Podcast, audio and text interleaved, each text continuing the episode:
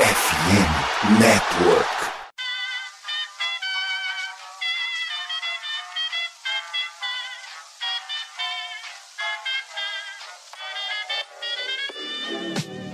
Mais uma rebatida forte. E ela tá fora daqui! Uau! E ela disse adeus! É home run! Aquele abraço! Salve, salve galera, tudo bem? Primeiro quero começar pedindo desculpa para vocês pela demora em soltar esse episódio. A gente já gravou esse episódio há uns 10 dias atrás. Eu demorei para fazer a edição, tive alguns contratempos aqui, mas enfim. Então é, fizemos esse episódio já há alguns dias, alguns dias depois da World Series. Então muita notícia. A gente não falou aqui, né? Falecimento do dono do Padres, não falamos aqui sobre é, o Oakland A's agora virando Las Vegas A's, enfim, tá? Mas o episódio tá legal, tá gostosinho, tem participação do Felipeta, vocês vão gostar. Seja bem-vindo ao Rebatida Podcast. E aí, galera do beisebol, tudo bem? Como é que vocês estão? Começando a partir de agora mais um episódio do meu, do seu, do nosso Rebatida Podcast especial o Texas Rangers é o campeão da World Series 2023 e também para falar dessa campanha histórica do Brasil no Pan-Americano. Eu sei que já faz um tempo que acabou o World Series, já faz um tempo que acabou o Pan, né, principalmente a modalidade do beisebol, mas verdade seja dita, a gente esperou estar os quatro reunidos aqui, afinal esse vai ser o último episódio de regular season. A partir de agora, é um outro ritmo. Vamos ter novamente o, o grupo da galera do, do, meio de semana também tentando retomar. Então a gente deseja a todos aí que acompanharam a gente ao longo do ano uma ótima off-season. Né? O, o bom da off-season é que a gente sabe que uma hora ela volta, a gente sabe que nem tudo é para sempre, mas que sinceramente, sem dúvida nenhuma, o beisebol é um dos passatempos favoritos do americano e de quem sabe apreciar essa modalidade. Eu sou o Thiago Cordeiro, segue a gente nas redes sociais, arroba Rebatida Podcast, tanto no X, né, o antigo Twitter, como no Instagram, como no Threads. Não estou sozinho, timaço completo. Começo pelo meu campeão. Que delícia, hein, Tassi Falcão? Tomou cerveja demais, arrumou briga com a esposa, pendurou no boteco, o é, que, que aconteceu? Foi, foi atrás de uma DST de leve. E aí, como é que foi a celebração? Cara, é, como é fantástico ser campeão mundial, ser campeão da World Series, finalmente esse sentimento de se sentir campeão. Cara, eu gostei tanto desse negócio que eu acho que ano que vem eu quero ganhar de novo, cara. Rapaz, esse negócio de back-to-back deve ser melhor ainda, né? Então, é, foi muito bom, foi fantástico. Finalmente o Texas Rangers venceu uma série mundial, né? E espantando o fantasma né, de, outras finais que eles chegaram, 2010, 2011. Então, finalmente, os Rangers podem se dizer campeões e, e tirar, né, esse, esse selo de um time que não vence, de que não chega lá finalmente chegou e foi uma pós-temporada fantástica. A gente vai destrinchar tudo isso nesse Rebatida Podcast. Maravilha, Tassinho, realmente parabéns aí, uma campanha irretocável do Texas Rangers. Chegou como wildcard, é verdade, né? Entrou para o seleto grupo dos, dos wildcards que garantiram o título, mas é, foi, um, foi um grande ano, sem dúvida nenhuma. É, o melhor ataque venceu, né, Gutinho? Você estava me lembrando, não foi por acaso. Esse time do Rangers é o melhor ataque da competição. Melhor ataque, não perdeu fora de casa um bom dia, boa tarde, boa noite a todo mundo. Sou Yankees Brasil, vamos que vamos. Parabéns, Tasso Falcão, parabéns ao Texas Rangers. Que fique de exemplo para alguns times na liga você precisa gastar para ser campeão. Mas ué, ué, gastar não é o problema, o problema é gastar direito, né?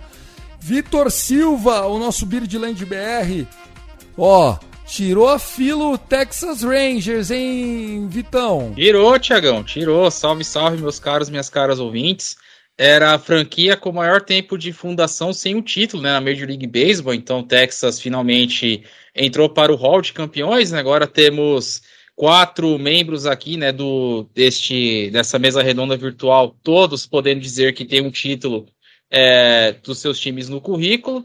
E méritos totais, cara, porque o que o Rangers fez nessa, nessa trajetória né, de playoff mostra que o importante é estar na dança.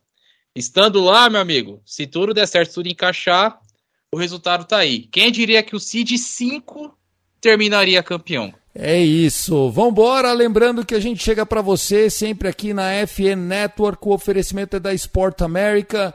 Você que é apaixonado, um fã do esporte, pode conferir muitos produtos lá na Sport America.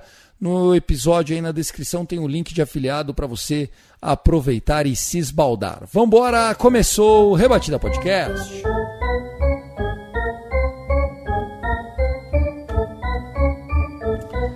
E os homens venceram, né? Venceram o Arizona Diamondbacks, Texas Rangers contra Arizona D-Backs. Uma série que no final mostrou a superioridade incontestável do time do Texas, mas que começou com dois jogos lá no Globe Life Field, é, com uma vitória para cada lado. Naquele momento o Texas Rangers fez 1 a 0 tomou um empate em 1 a 1 Tá assim, ó, a série nesse 1 a 1 ficou muito close ou não? Você tava tranquilo? Cara, eu não, sei, eu não sei dizer se eu tava tranquilo, se eu tava nervoso, mas assim, eu tinha, eu lembro de que eu tinha um sentimento de que é o seguinte, cara, beleza. É, acho, isso, isso, é o World Series, né? A gente sabe como é complicado vencer uma série mundial.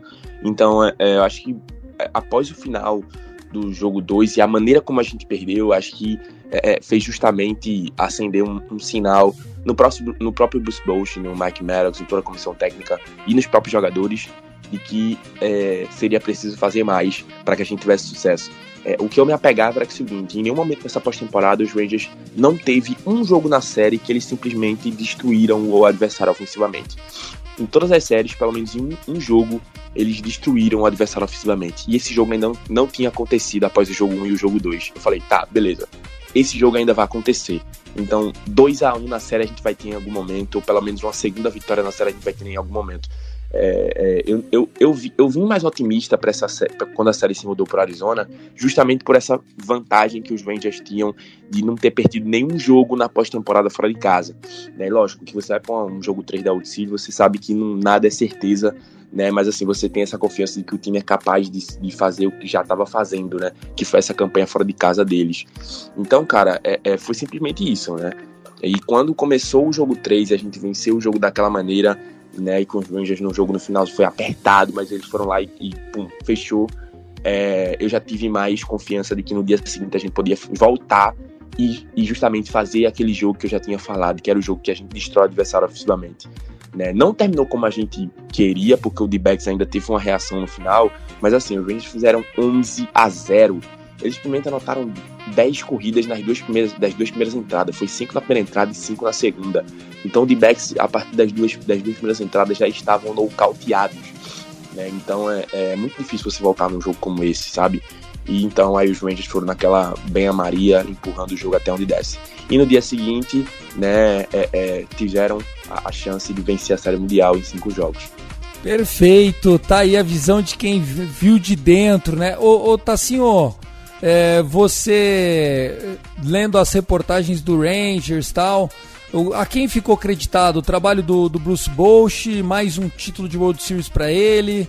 É, qual a participação dele? Ele é um dos grandes protagonistas desse título? Ou ficou na costa do Chris Young, que montou esse elenco? Quem que ficou com os louros da vitória aí? Ah, cara, eu acho que muita gente tem a participação nesse, nesse, nesse título. Acho que realmente esse título dos Rangers é um título coletivo. É o que, assim, o que Bruce Bosch fez esse ano, o que o Mike Maddox fez como é, é, treinador de arremessadores também foi crucial. A comissão técnica inteira tá de parabéns, né? Os Rangers que vão ter a, toda a comissão técnica, né, é, é, é titular no All-Star Game no ano que vem, que é justamente no Texas, né, o Globe Life Field. É, e, e, cara, é, o trabalho do pessoal no, no, no do campo também, o Corey Seager, o Adolis Garcia, que antes de se machucar lá no jogo, no jogo 3, é, foi crucial também, é, é, é, é com, com, rebatidas, home runs. É, então, cara, todo mundo nessa campanha dos Rangers tem, tem um, uma parcela de, de, de contribuição fundamental. Até o, é, até o Chris Young, lógico, logicamente, na sua, nos seus movimentos, o movimento de trazer o Jordan Montgomery foi fundamental também, tanto que ele foi um cara crucial para a gente estar tá na World Series e conseguir vencer. O Nathan Elvalde também, que foi um movimento do começo do ano. Mas assim, cara, é, é, ele fez movimentos que justamente você sabe que você quer ser campeão, né? Então quando você tem um cara como Nathan Elvalde no seu plantel, é, na pós-temporada e o jeito como ele se transforma em pós-temporada quando tá saudável, saia da frente, né? Ele é fantástico. Então acho que todo o coletivo, todo mundo, até o, o, o Ray Davis, que é o homem do dinheiro, né? Que soltou o dinheiro, tá de parabéns também por ter soltado o dinheiro, porque as aquisições do Corey Seager e do Mark Zimmer em 2021 foram cruciais também para é, é, aparar o terreno, né? O Chris Young na, é, foi, foi filmaram ele no momento da comemoração, que ele tava falando com o Corey Seager e falou parabéns, parabéns, você e o, e o, e o, e o, é, é, e o Simeon é, fazem parte disso, porque vocês estavam aqui desde o começo. Então, foram jogadores que aceitaram o projeto, né? Encararam a situação. Chegaram antes até do Bruce Bosch, né? Então, quando, quando o Bruce Bosch chegou, é, é, é, é para poder colocar os Rangers no, nos eixos, né? Que não estavam acontecendo antes com, com, com a administração do Chris Woodward, as coisas começaram a acontecer.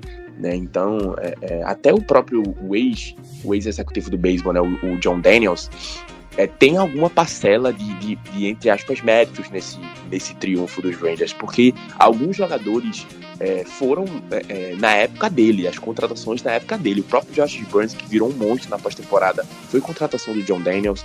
Né? O Nathaniel Lowe, que foi, foi trazido lá de Tampa Bay, também foi uma aquisição do, do John Daniels.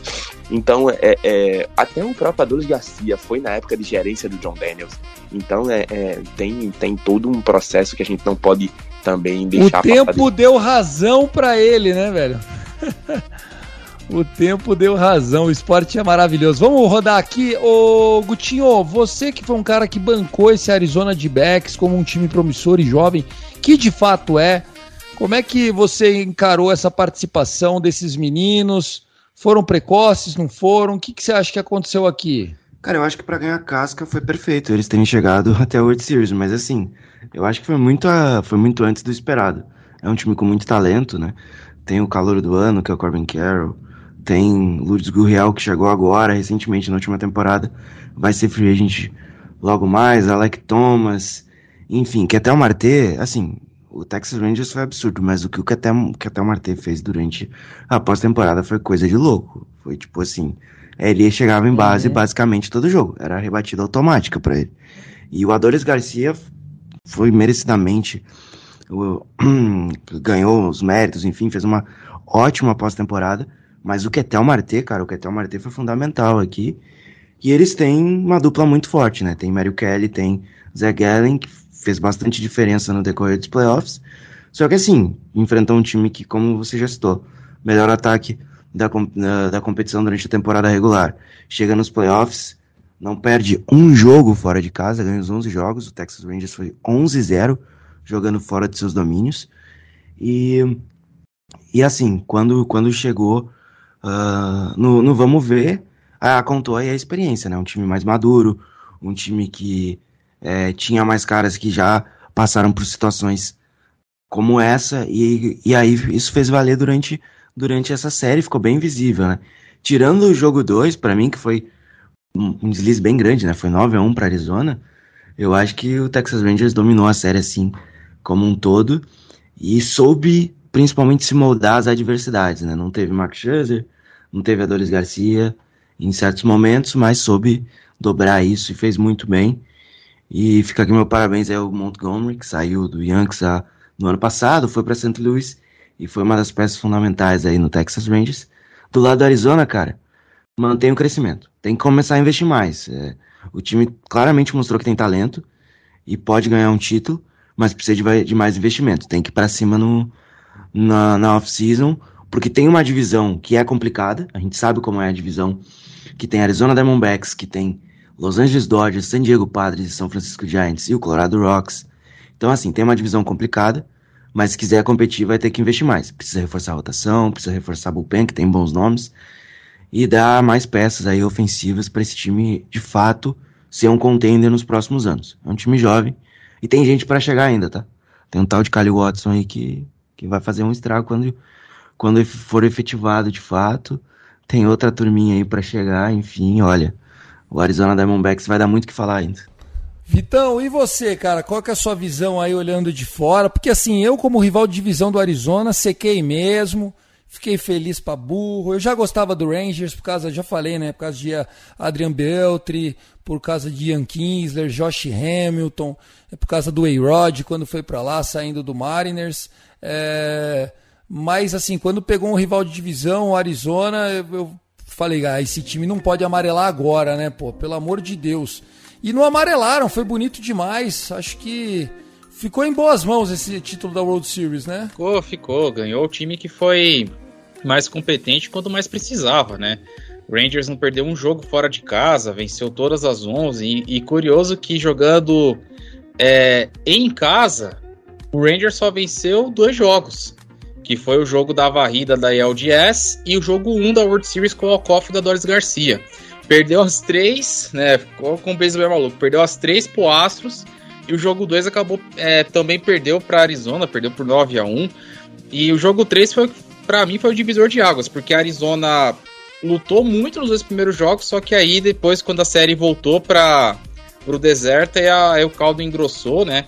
Então, méritos pro Rangers que teve os principais nomes saudáveis no tempo é, quando mais precisou, principalmente no ataque. Você ter caras como Mitch Garver brilhando quando mais precisava, você ter Nathaniel Lowe, é, é, como é que posso falar?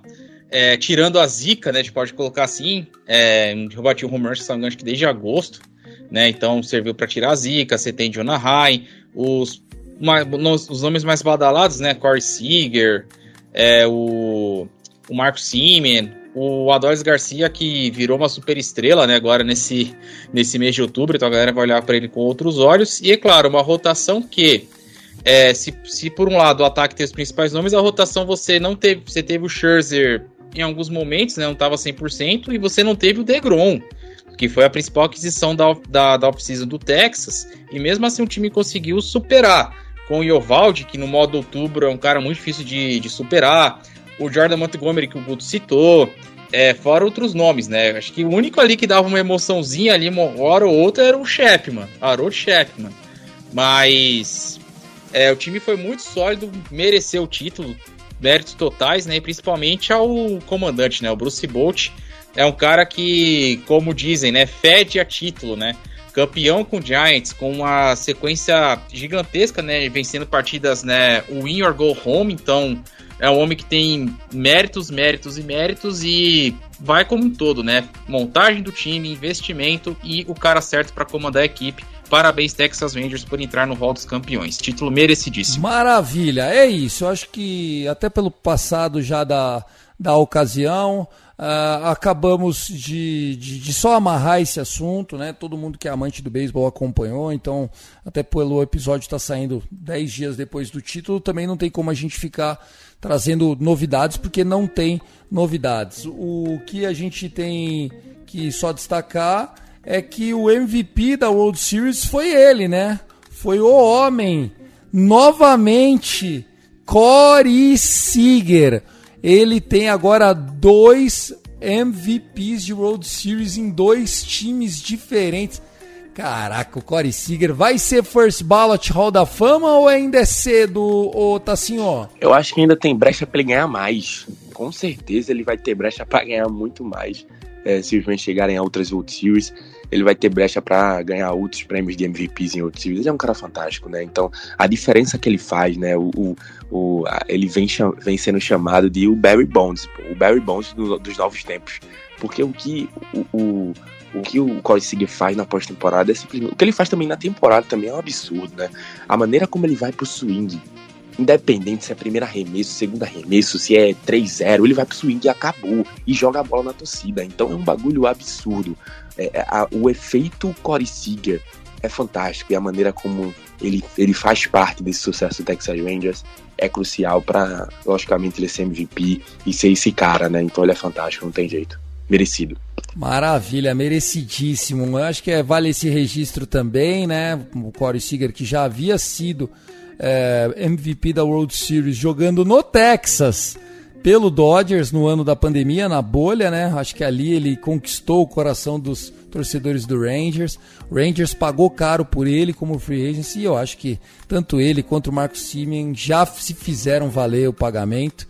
É, e o próximo a receber um grande salário deve ser o Adolis, né? O Adolis é, foi muito importante, né? Ele acabou se machucando durante a World Series, mas sem ele vocês também não teriam chegado tão longe, né, assim, ó. Com certeza, o Adolis, é, é a gente tava muito ansioso para ver como seria o Adolis da, da pós-temporada e o momento que todo mundo começa a se levar Adolis a sério, porque o Adolis já vinha fazendo coisas fantásticas durante a temporada, desde quando ele chegou nos Rangers, e muita gente deixava isso de lado, porque ah, os Rangers não chegam lá, né?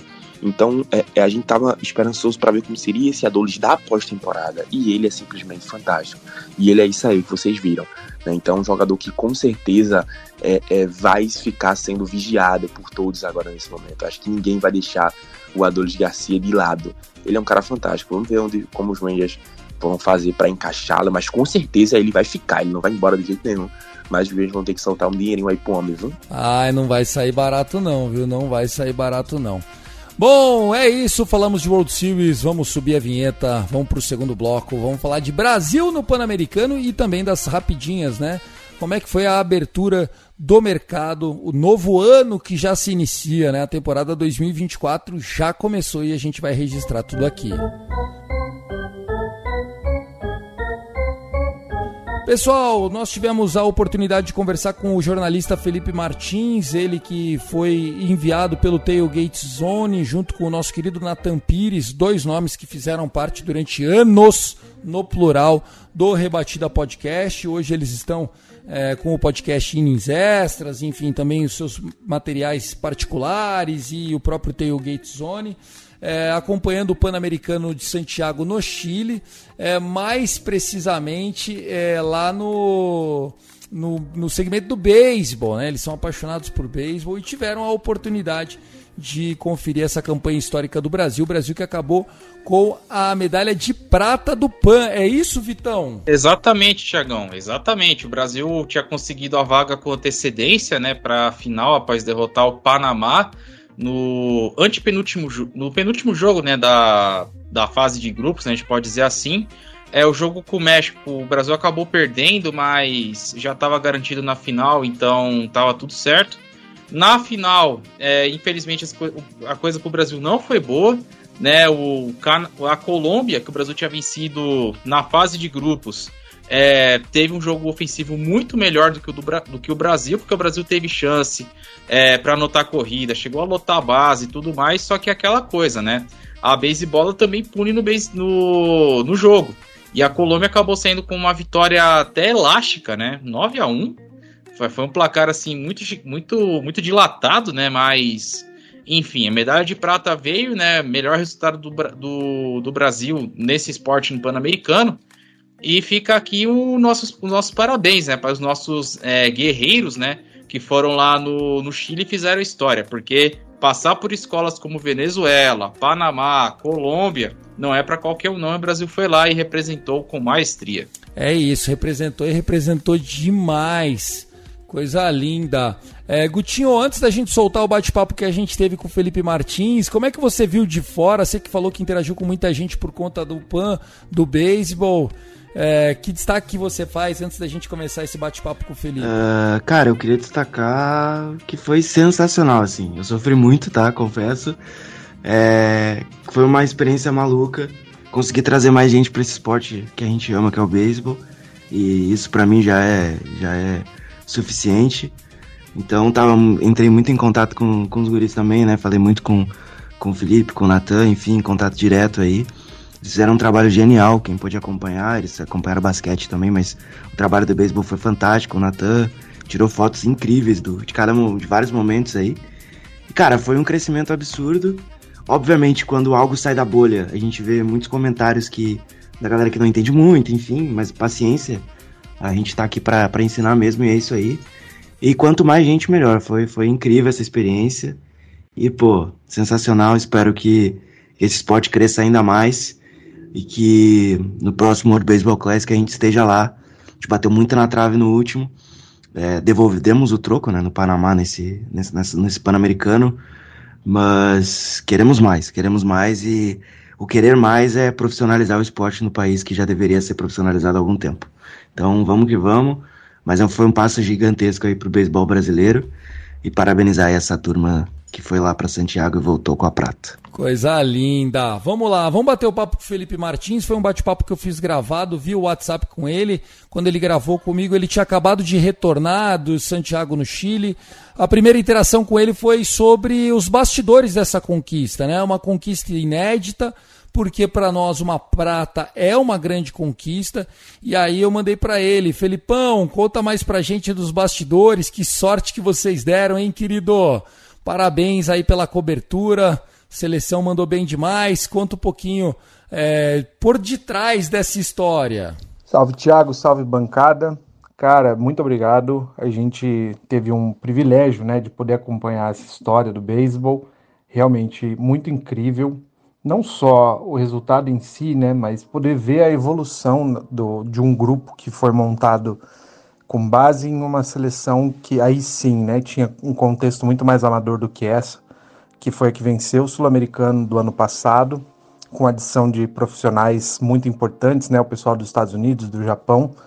É, isso faz com que a gente consiga mostrar possibilidade e capacidade do esporte no Brasil. Então, é, os bastidores, ao meu ver, são giram em torno disso, né? As conversas sobre o que fazemos daqui para frente com, com esse resultado é um questionamento de todo mundo, na verdade, quem está no esporte, quem está na arquibancada, quem acompanha, porque a, essa conquista ela não pode morrer na medalha, né? Todo mundo está projetando, sonhando com possibilidades daqui para frente.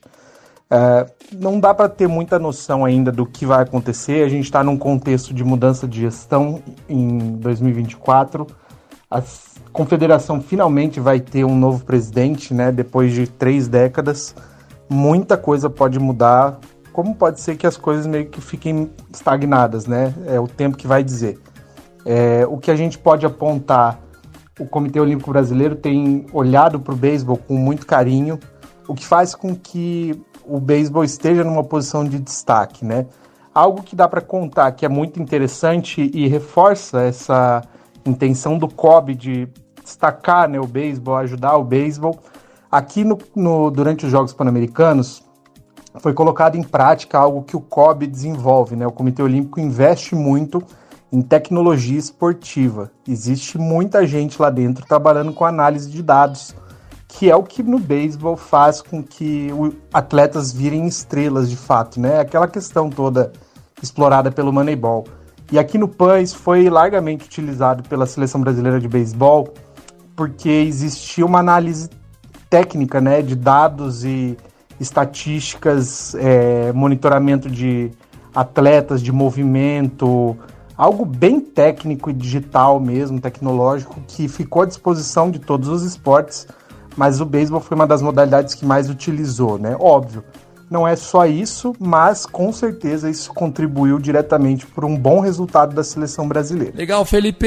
E entre as histórias que você acompanhou lá, esses jogadores que viraram heróis, você tem alguma perspectiva boa para eles? O que esperar do futuro deles? O que esperar do futuro da nossa seleção a partir de agora? Tiagão, falando de perspectiva para atletas da nossa seleção, eu acho que a galera que já está no profissional e aí, como a gente mencionou na, no programa passado, é, caras como Eric Pardinho, como Gabriel Barbosa, é, o Enzo Sawayama, que joga no Japão, todos esses caras jovens, né, na casa dos 18, 22, 25 anos, terão algo para se, se provar, né? Tiveram, aliás, algo para se provar que foi a disputa de um, de um jogo pan-americano contra rivais que estão em sistemas profissionais, né? A Colômbia, por exemplo, Venezuela, seleções que quase todo mundo joga na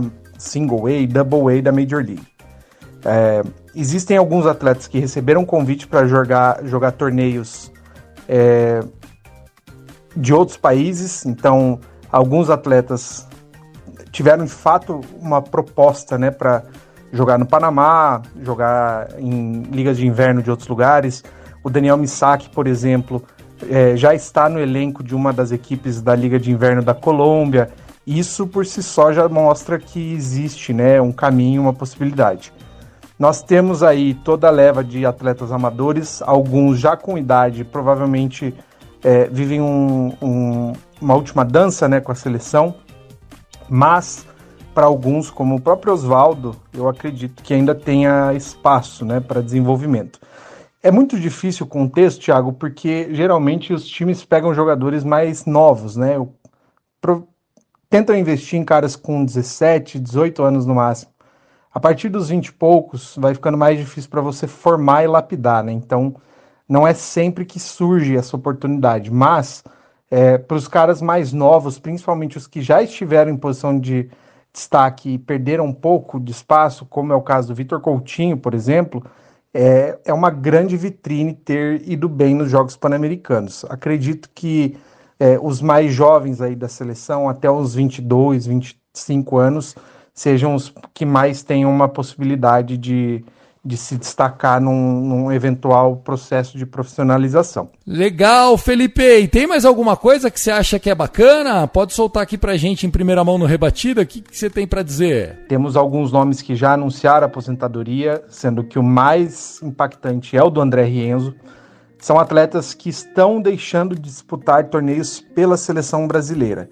Já era esperado, a, uma estimativa aí de um terço, pelo menos, do grupo, talvez metade, né, pudesse de fato parar de jogar pela seleção por conta da idade avançada, né? Alguns atletas começam a ter é, problemas de, de que atletas de alto rendimento fatalmente têm com, com a idade avançada.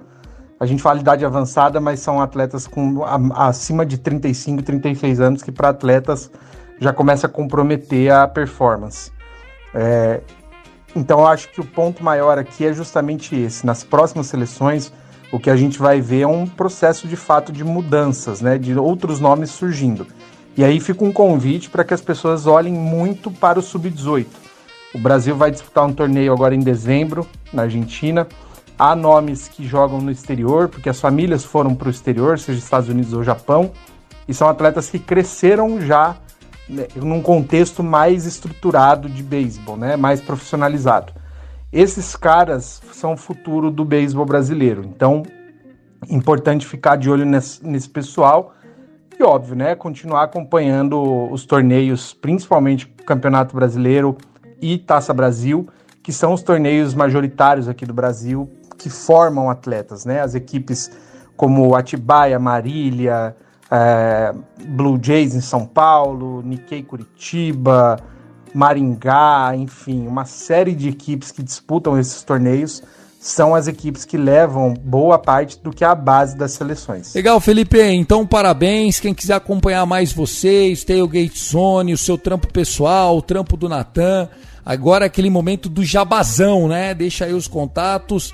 Um abraço e até o próximo, querido. Vocês foram demais. Um abraço para o Fernandão e para todo o time do Tailgate Zone também. Valeu, Tiagão. Então, para o pessoal que quer continuar acompanhando a carreira dos atletas brasileiros, fica o convite para acompanhar algumas redes sociais, principalmente as do Tailgate Zone. Você encontra a gente no Twitter, no Instagram e no Facebook. No www.tailgatezone.com.br você tem uma série de conteúdos em texto sobre esses atletas, tem entrevista, a gente sempre acompanha, principalmente os que atuam profissionalmente fora do Brasil, desde o começo da temporada. Tem projetos para acompanhar também os que estão em college, né, fora do Brasil.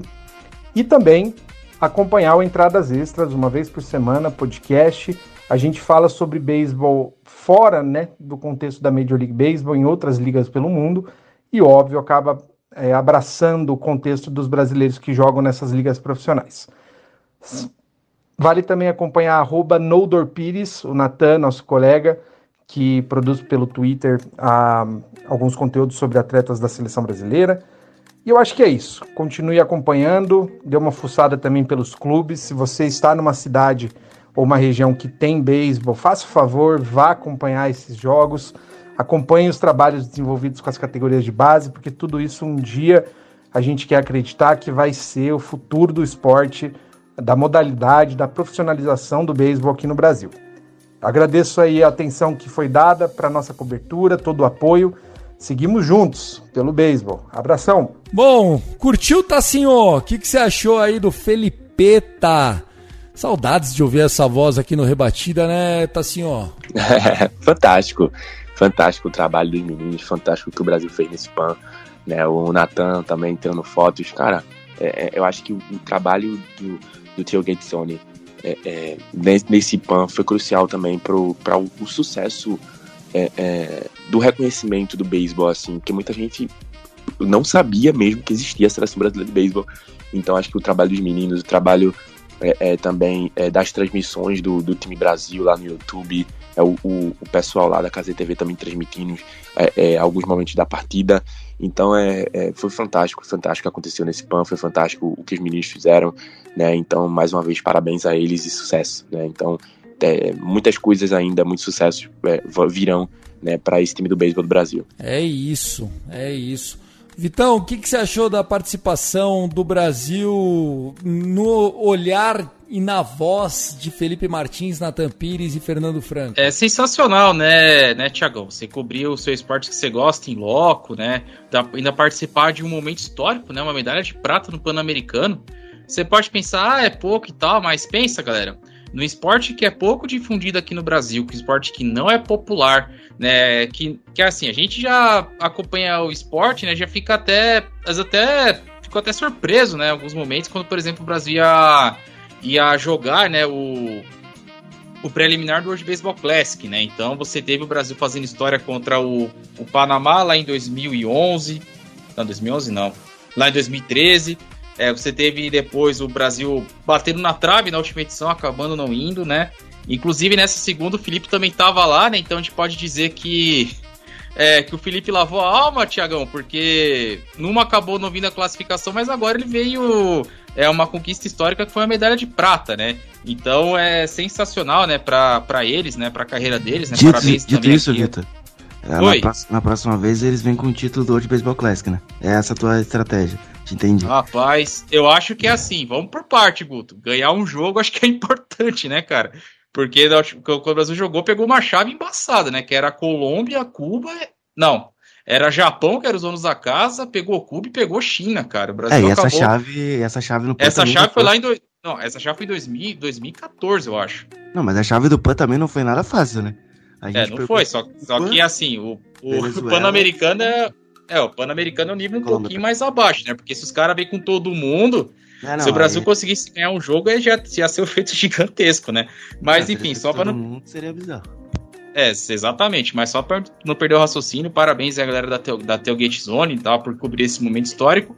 E vamos para mais, né? Agora o próximo objetivo é o World Baseball Classic e voltar à competição com o Brasil é, acabou ficando de fora das últimas duas edições, que nessa terceira, que esse resultado acabe impulsionando também não só o maior é, alcance né, do, do esporte aqui no Brasil, para voos maiores, né? Se, se, se, esses caras conseguiram, o Brasil pode ir mais longe no esporte com toda certeza. Sensacional, concordo com tudo. É, você olhando pelo aspecto desportivo do beisebol, não poderia ser melhor, né? Pelo aspecto cultural do beisebol.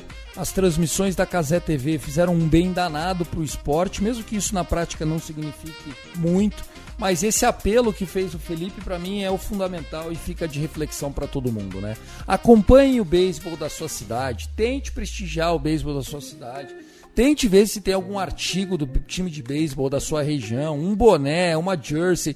Ô Gutinho, esses caras são heróis, né? A gente acompanhou, gente que é pedreiro de dia, jogador de noite, semi-amador, alguns amadores por inteiro, gente que pagou viagem do bolso e que a nova presidência da Confederação Brasileira de Beisebol é, tenha a ciência de que o, o, vamos dizer assim, o esporte ele é da colônia japonesa é, aqui no Brasil em termos de cultura, mas que se a gente não abrir espaço para uma renovação a gente vai continuar sendo é, o país apenas do Nikkei aqui, do, do time ali, do trabalho lá do pessoal do Paraná. E, cara, no longo prazo o esporte vai viver apenas de uma boa geração que fez história uma vez e, e apagou.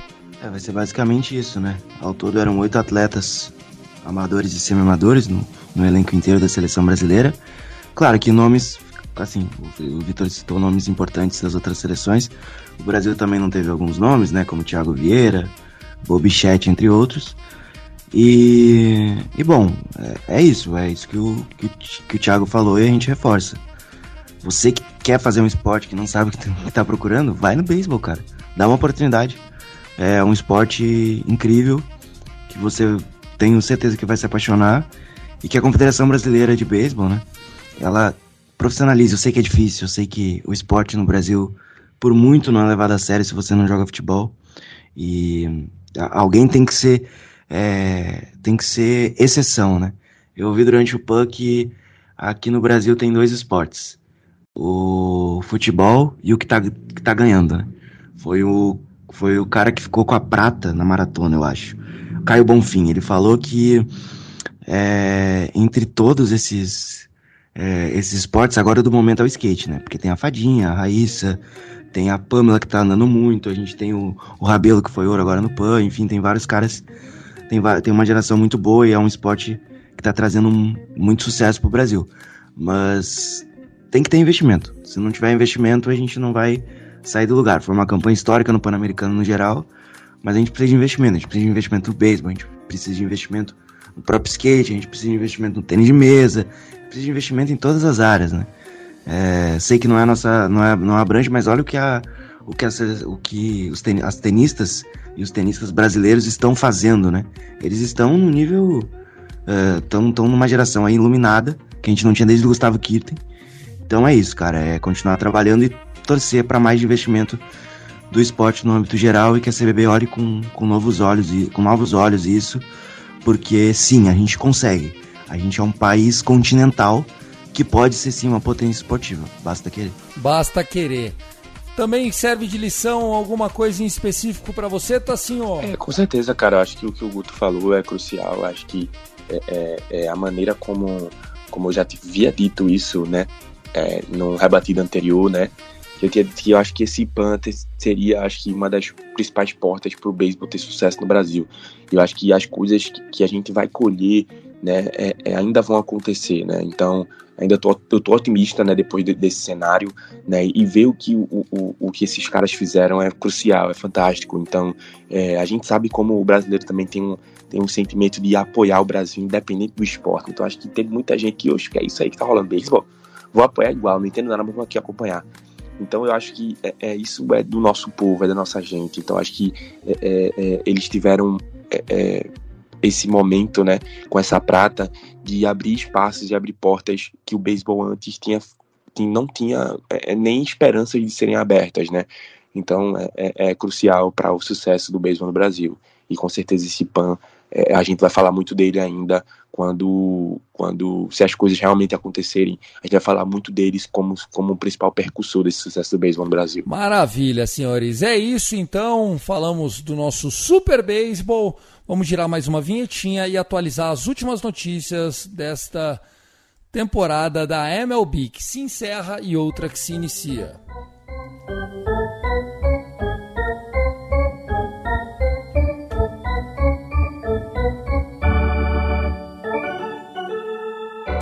Pessoal, agora é o momento das curtinhas, não dá pra gente ficar comentando sobre tudo, mas vamos lá, vamos trazer para vocês algumas notícias que são é, fundamentais. Né? A primeira delas é que o New York Mets está com um novo treinador.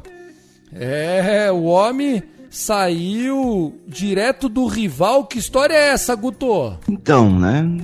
Estou. O nosso queridíssimo Cabreira, bench coach dos Yankees, trocou de time, assinou com o New York Mets, agora o manager. Eu, eu acho que assim, Tiagão, vou dar a opinião bem sincera aqui. Não é uma escolha boa. Eu acho ele um cara muito. É, muito passivo à beira do campo, quando ele teve que ficar no comando técnico do time, que o Boone adora ser jetado, né? Então ele fez bastante isso essa temporada passada. Eu não sei se é um acerto por parte do Mets. Eu não gostei muito dessa movimentação. É o Carlos Mendonça o nome dele, né? Não é nem Cabreira, é Carlos Mendonça. O, e por que, que o Mets pegou um time. Por que, que o Mets pegou um cara sem experiência? Tem explicação isso? Cara, eles fizeram as entrevistas e viram que o cara que mais que melhor se encaixava foi ele, assim. Mas eu não sei qual motivo específico. Tipo, eu não vi nada da imprensa de Nova York por um motivo específico. Acho que até o Se o Vitor souber, pode falar melhor, mas não sei se foi por causa do custo-benefício dele, não, não sei, mas eu sinceramente não iria nele. Eu, eu, eu acho que pode ser um passo para trás, mas vamos ficar de olho. Bom, pelo que passou nas reportagens, Guto, que eu tava lendo, né, antes da gente fazer essa parte daqui do, do episódio, é que o que o David Sturges considerou é o background, ou seja, vai entrevistar todo mundo que conhece o cara, é, para saber quais outros serviços que ele fez, porque muitos desses first time managers, né, que, que eles que falam, eles analisam tudo antes de contratar, né, o cara mais visado, né? Porque assim, vamos lá, a gente vai falar do Council daqui a pouco, né? É, quando o Stern entrevistou o Council, ele já sabia que o Council não não, não tava 100% comprando o match, sabe? Não, não queria ir para lá. Então você acaba indo num cara que pode ser estreante, pode. Só que é um cara que, pô, meu, trabalhou quatro anos no Yankees, que é uma panela de pressão gigantesca, né? E outro detalhe, por ele, por pelo Aaron Boone ser o manager dos que são mais ejetados dos jogos, o cara acaba ganhando experiência comandando o jogo também. Então você tem esse, de, tem esse detalhe. O próprio Brian Cashman elogiou muito, é, falando que nas entrevistas, quando perguntavam para ele, falavam como que esse cara ainda não é um manager, pelo amor de Deus. Tanto que até o Cleveland Guardians estava interessado nele, só que optou por fechar com outro nome, que a gente vai falar depois, vai dar uma passada aqui a respeito de Stephen Vogt.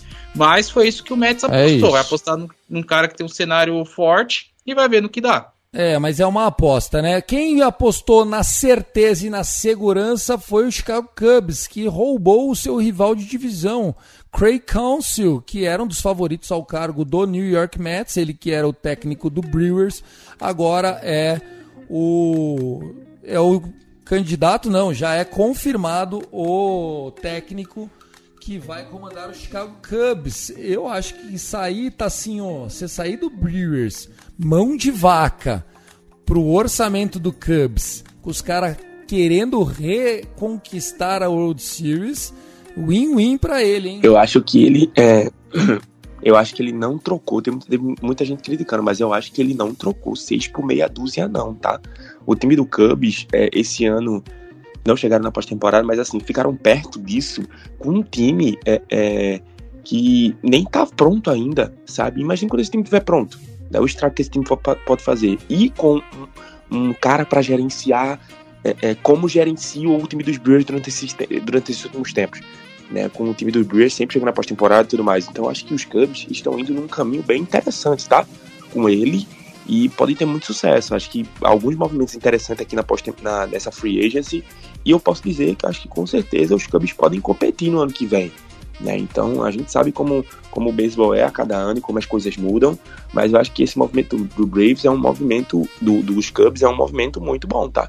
Eu vejo sucesso aqui se as coisas, se as coisas acontecerem da maneira como eles estão querendo fazer. É, o David Ross foi mandado embora, Vitão, mas é, saiu um e entrou pro outro. Se fosse no futebol brasileiro, ninguém estranha nada, né? Mandaram um embora, o outro já estava contratado. Craig Cancel foi talarico nessa? Olha, você vai ser o manager mais bem pago da história do beisebol. Você permaneceria fiel, Tiagão? É complicado, né? O cara vai ganhar 8 milhões anuais, né, para um manager é, de beisebol é o maior salário disparado, né? Comparando com outros grandes salários, ainda fica um pouco abaixo se a gente for colocar principalmente com é, técnicos de futebol universitário, é, Bibelitic. Saiu até uma comparação, né? Vitão, com o Joey Torre, né? Se eu não tô errado. Exatamente. O Joe Torre é um pouco abaixo ainda, né? Ainda fica um pouco abaixo. Só que aquela coisa, né, Tiagão? O Joe Torre custou cada centavo para Nova York, porque ele comandou a última grande dinastia Saudades. que nós tivemos no beisebol. Aí ah, foi ele que preparou o Dodgers pro. Ele também preparou o Dodgers, né? Ele, ele foi quem mudou a mentalidade do Dodgers. Ó, o, o maior salário até hoje, antes dele, era o Francona, que se aposentou, e o Cleveland Guardians já trocou de técnico. Quem quer falar sobre isso? Só pra gente ir emendando um no outro, senão vai estourar o relógio. Bom, é, Cleveland contratou Stephen Vogt, né? Se a gente fala de aposta em Nova York, em Cleveland foi uma aposta maior ainda, né? Porque o Vogt até dois anos atrás era tava, tava atuando, né? Catcher do, do Oakland A's. De, depois trabalhou recentemente como é, bullpen coach, né? Do Seattle Mariners e agradou tanto na entrevista que foi contratado para ser o, o, novo manager do Cleveland Guardians, né? A gente tá falando de um, de um cara que tem 39 anos, é muito novo. E vai comandar um time que vai estar tá num processo de uma mini reconstrução, digamos assim, né? Vai ser uma nova experiência, ele vai pegar um legado gigantesco, né? Porque não é qualquer um que vai assumir é, o time do futuro Hall da Fama Terry Francona, né? Então, boa sorte para Stephen Vogt, que vai ter que honrar um legado muito é muito do, do grande, né?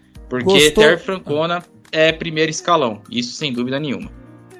Eu queria dizer que o Ron Washington assumiu o Angels Gostou? hoje, só para completar aí a leva de técnico. O Ron Washington o, acabou o de jovem Ron Washington, né? Tassi Falcão tem opiniões Menino fortes sobre Ron isso. Washington. E aí, tá assim, ó, bom movimento do Angels ou o que tava ruim parece que piorou? Não, cara, eu acho que é um bom movimento para ambos né? Só algumas coisas me deixam um pouco assustado e um pouco assim é, a ver, na, a ver navios, né? Porque a gente já sabe o que o, os Angels fizeram com o Joe Maddon um tempo atrás, né? Então é um treinador que foi fantástico, que já foi fantástico na carreira e tudo mais. E chegou nos Angels e todo mundo começou a taxar o cara como fosse um cara ultrapassado e tudo mais né? Então eu acho que não é por aí também. Eu acho que o meu medo é o Washington chegar numa situação como essa que o John Manon passou lá nos Angels. Ele é um treinador, ele é um cara que tem uma bagagem, com certeza, levou os Rangers a duas World Series. É um cara que é, é, é a experiência que eu acho que os Angels precisam. É, não que John Mara não fosse isso, mas assim, é, se você agora tem um Ron Washington e não conseguir de experiência como um gerenciamento, não avançar, eu acho que eu não sei mais o que vocês precisam, Angels.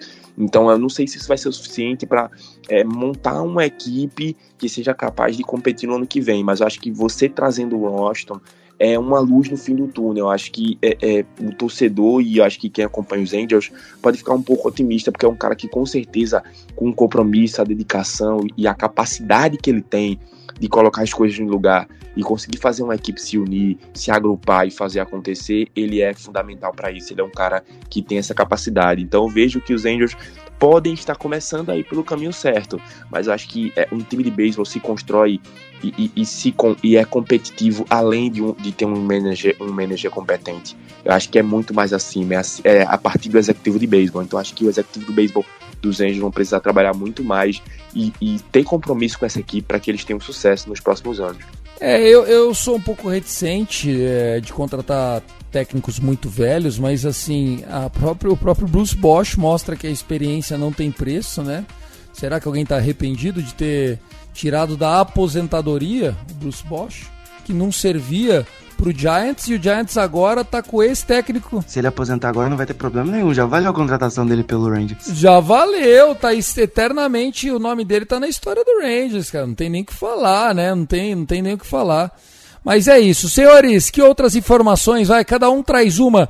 Ô, ô ó, é... tem alguma notícia aí que chama a atenção dessas últimas na última semana? Cara, eu acho que é uma, acho que é uma coisa que me chamou a atenção, que é o caso que saiu um, um, um Power Rankings hoje, né, sobre as equipes é, já para 2024, e o Arizona Diamondbacks não está nesse Power Rankings, muita gente falou sobre isso. Né, tem os 10 times lá, o Baltimore está em terceiro, os Rangers em segundo e o Atlanta Braves em primeiro. E o D-Backs não está no top 10. Então acho que é uma coisa que chama atenção, que eu acho que, pô, tem, acabaram de chegar na World Series, então acho que você não pode simplesmente descartar um time que acabou de chegar na World Series e não falar que ele está entre os 10 melhores times da liga, né? Então acho isso meio é, é, fora do contexto, não sei qual foi os critérios que a MLB adotou nisso aí, mas acho que isso é o que é, acho que me chamou atenção e acho que é importante a gente pelo menos ressaltar. Vamos lá, você, Gutinho, Trevor Bauer, será que tem time para voltar? Ele que começou muito mal na, na liga lá na Ásia, mas depois terminou o ano bem, né? Ele que foi inocentado no caso lá. Terminou muito bem o ano e aquilo, né, cara? Vai ter espaço na Major League Baseball, espero que não seja no meu time, torço para que isso não aconteça. Mas eu tenho duas notícias, uma atrás da outra. A primeira, a ESPN fez uma projeção de vários contratos aí nessa free, nessa free agent, e o contrato do Otani está projetado para 10 anos, 520 milhões. Vamos pagar para ver isso aí.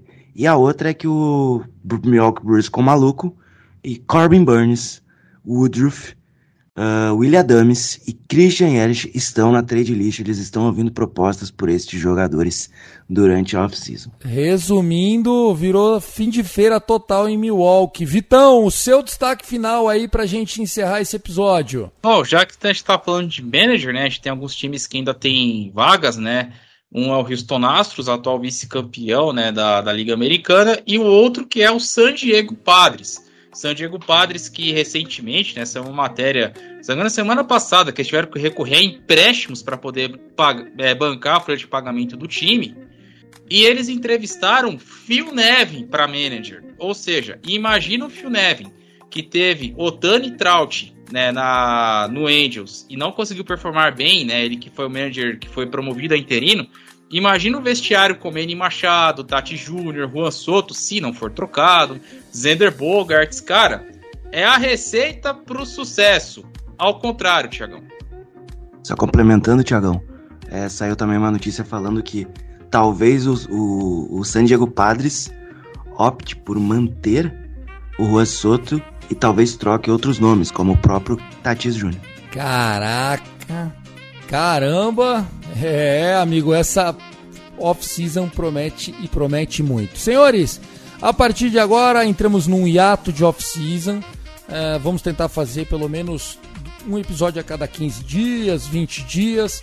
Teremos alguns episódios de gaveta, como o pessoal do, do meio de semana está chamando, alguns episódios de curiosidade.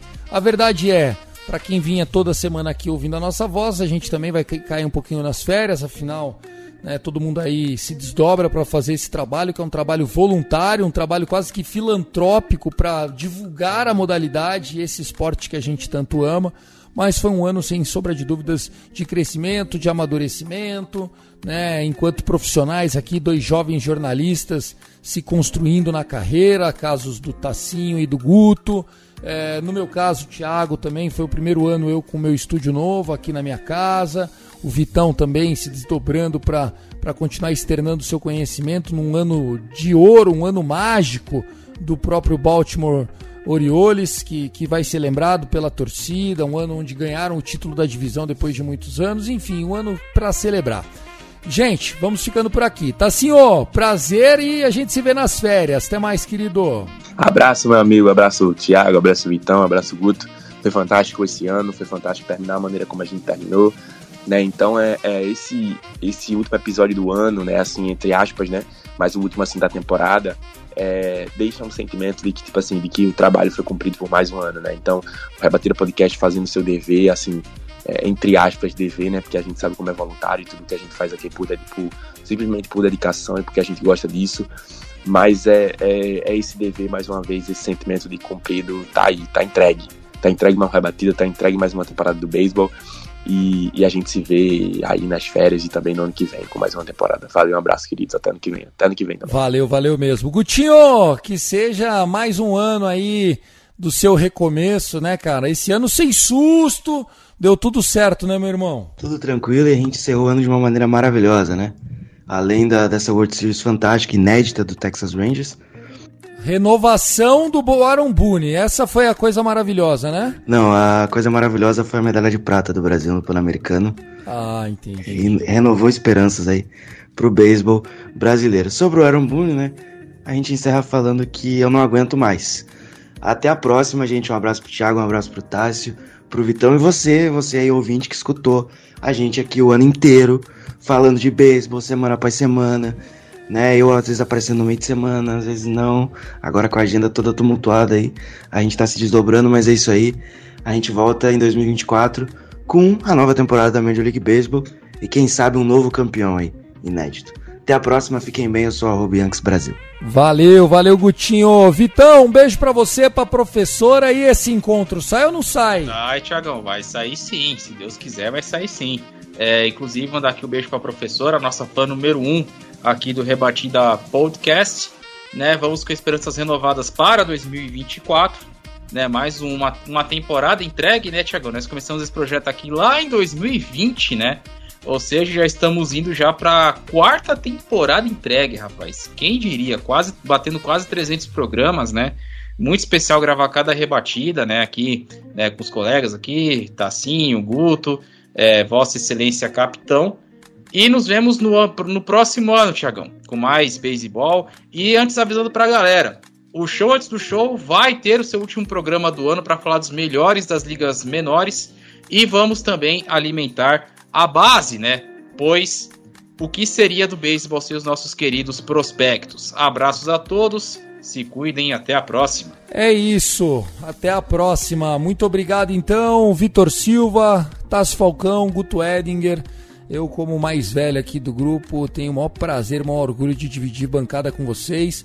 Essa que é a terceira temporada que o, abre aspas, time de final de semana, fecha aspas, e que na prática foi o único time 90% da temporada, porque o time de meio de semana, enfim, por N motivos parou de gravar, a gente seguiu religiosamente toda semana, abrindo mão dos nossos domingos, se esforçando. Eu que tenho jornada dupla aqui nesse episódio, né? Porque além de apresentar, eu edito, fecho os programas, faço a publicação da maioria deles, né? Faço isso porque eu amo não só esse esporte, não só o meu Dodgers, mas eu, eu amo essa hora que eu passo com vocês. Tanto com o Tacinho, que vem de uma cultura completamente diferente da do Gutinho, que vem de uma cultura completamente da do Vitão, e essa, essa miscelânea cultural e de idades e de gerações, eu acho que faz o Rebatida ser tão especial como ele é.